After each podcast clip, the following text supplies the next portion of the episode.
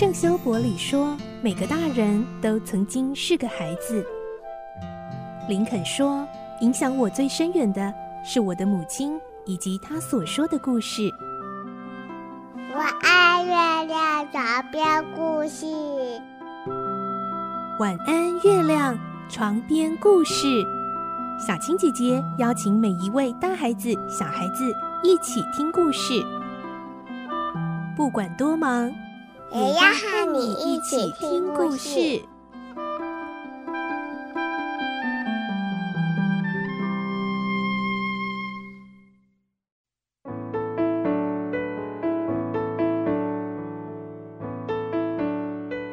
晚安，欢迎你和我们一起听故事。我是小青姐姐，我们继续来听小飞侠的故事。今天是第十集，我们会听到彼得终于带着温蒂和弟弟们来到空空岛了。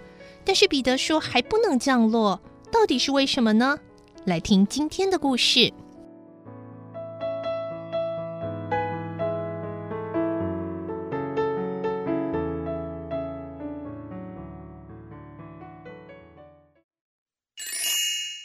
小飞侠第十集：夜空。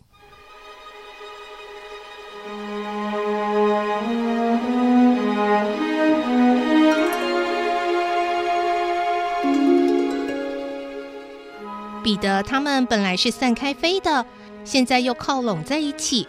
看到这情形，彼得又得意了。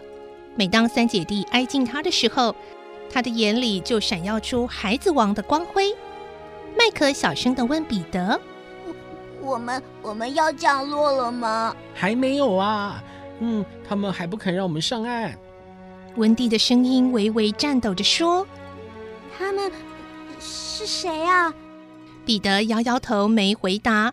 他不能说，也不想说。丁灵钟儿一直趴在彼得肩上睡觉。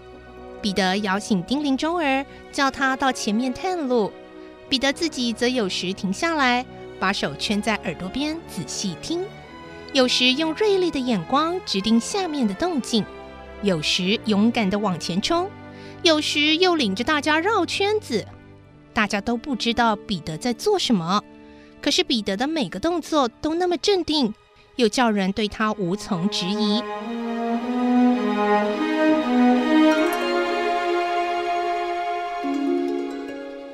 过了好一会儿，彼得问约翰：“嗯，你想先去冒险，还是想先吃点心啊？”“啊，我们想先吃点心。”温蒂很快的替约翰回答。麦克感激的用力握住温蒂的手。他们不是饿，而是有点担心。自认为勇敢的约翰却有些犹豫。他问：“哦，你说的是哪一类的冒险啊？”“喏。”下面的岛上有睡着一个海盗，如果你愿意的话，我们就下去宰掉他。啊，海盗，海盗在哪里？我没有看到啊。这种事如果是发生在家中的客厅，约翰会毫不迟疑地冲杀过去。可是，哎，谁晓得真正的海盗是什么样子呢？嗯，你没有看到没有关系，我看到就行了。嗯。万一他醒了，那怎么办？约翰还是不放心。彼得生气地瞪了约翰一眼。哦，你以为我会趁他睡觉的时候偷袭他吗？哦，这不道德啊！嗯，即使他睡着，我也会叫醒他，再跟他决斗。麦克听了吓了一跳，他吞了口口水说：“觉得、呃？你杀过很多人吗？”嗯，数都数不清哦。哇，你好厉害哦！约翰虽然这么赞叹，不过他还是决定先吃点心。嗯，好吧，那我们就先回家吧。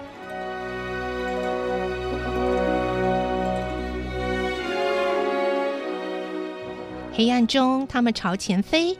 约翰问彼得：“哦，空空岛上还有很多海盗吗？”“多得很呢。”我从来没有在别的地方见过这么多海盗。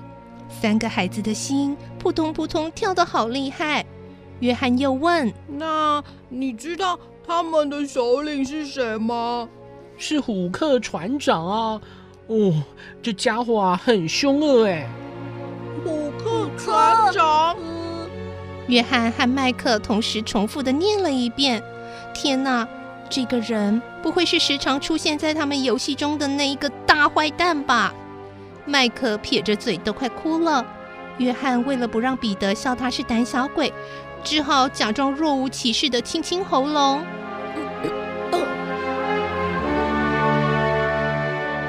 约翰试探性的问：“哦，他长什么样子啊？”“他有络腮胡子、鹰钩鼻，眼光像电一样又快又利。”“嗯，不过啊，你们放心好了，他现在已经没有像以前那么强大了。”“啊，什么？”“ 我啊，把他的右手砍掉了。”“啊，什么？什么？”彼得讲得这么轻松，三姐弟同时叫起来。他们等呼吸平顺后，又问：“那他现在不能抓人了吗？”“照抓，他用铁钩爪来代替右手，抓起来就更凶了。”三个姐弟听了一直发抖。彼得叫：“约翰。”“嗯嗯，什么嗯啊？你要说是先生。”“哦，是先生。”“嗯。”这才有规矩，麦克啊，哎，我跟你说，凡是在我手下做事的孩子，都得要听我的话。约翰和麦克脸色白得像牛奶，他们同声说：“是先生。”我郑重宣布，开战以后啊，你们得把虎克留给我对付。是先生。先生。约翰和麦克毫不犹豫。叮铃钟儿绕回来，就像床头灯一样亮闪闪的窜来窜去，让他们可以依稀辨别其他人的影子。叮铃钟儿的速度慢不下来，只好绕着大家一圈又一圈转。温蒂笑眯眯地说：“ 叮铃钟儿在我们头上画光环，好可爱哦。”可是彼得说：“叮铃钟儿告诉我。”呃，海盗已经发现我们了，而且啊，也把大炮拉出来了。大炮！这下姐弟们的声音全变了。嗯，我想丁玲钟儿说的没错，因为啊，在这么黑的天空，它的亮光非常明显，海盗一定看得到。说不定等他们瞄准好了，就会开炮。孩子们大叫：“天啊！”温蒂说：“快叫丁玲钟儿走开！”嗯，我不会这么做的。丁玲钟儿特地飞回来报告消息，我怎么可以赶他走呢？叮铃钟儿飞快地停在彼得的肩膀上，感激地拧了彼得脸颊一把。